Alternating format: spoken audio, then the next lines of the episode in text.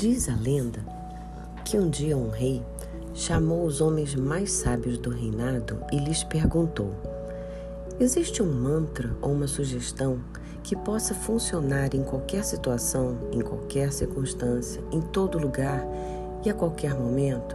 Algo que possa me ajudar quando nenhum de vocês estiverem ao meu lado para me darem conselhos?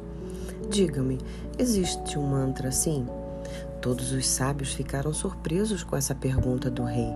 Uma resposta para todas as perguntas, algo que pudesse funcionar em qualquer lugar, em qualquer situação, em cada alegria, mas em cada dor também, em cada derrota e a cada vitória. Parecia tão confuso, tão difícil isso.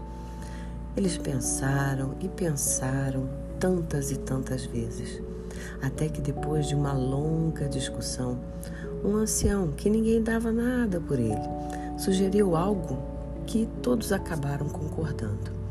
Em seguida, eles foram ao rei e levaram o resultado escrito em um papel bem pequenininho, com a condição de que o rei não visse o conselho apenas por curiosidade, mas que o guardasse e o visse somente em momentos de extremo perigo quando o rei estivesse sozinho e sem saída.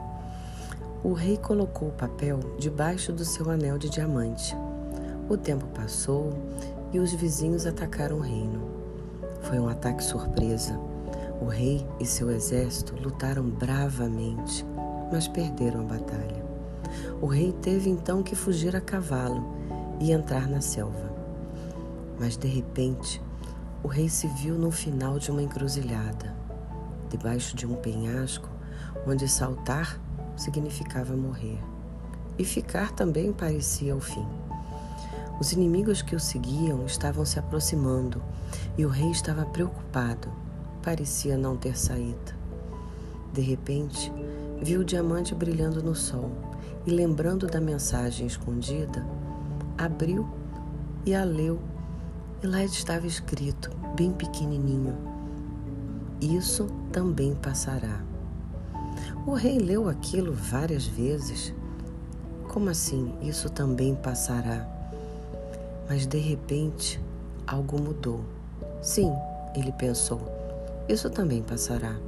Alguns dias atrás, eu estava no meu reino, eu era o rei mais poderoso de todos. E agora, o reino, com todos os seus prazeres, desapareceu. E eu estou aqui, tentando escapar dos inimigos, tentando apenas sobreviver. E assim, como esses dias bons se passaram, até mesmo esse dia de perigo deverá passar também. A calma voltou ao seu rosto, a sua respiração, que era ofegante, se acalmou. Ele permaneceu quietinho onde estava. O lugar estava cheio de beleza natural ele nunca tinha visto um lugar tão bonito assim naquele seu reino. A revelação da mensagem teve um grande efeito. O rei relaxou e se esqueceu por um tiquinho dos inimigos. Depois de alguns momentos, ele percebeu que o barulho dos cavalos havia se afastado.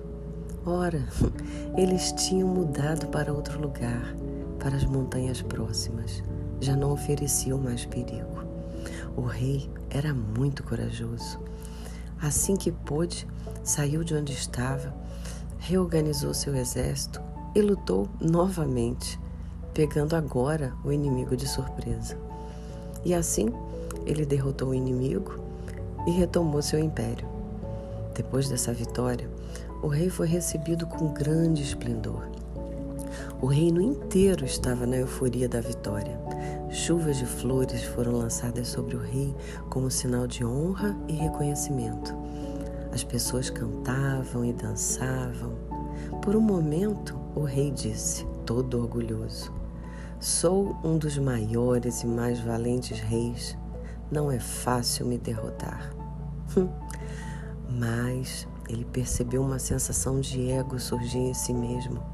De repente, Aquele diamante no anel voltou a brilhar no sol e ele se lembrou da mensagem.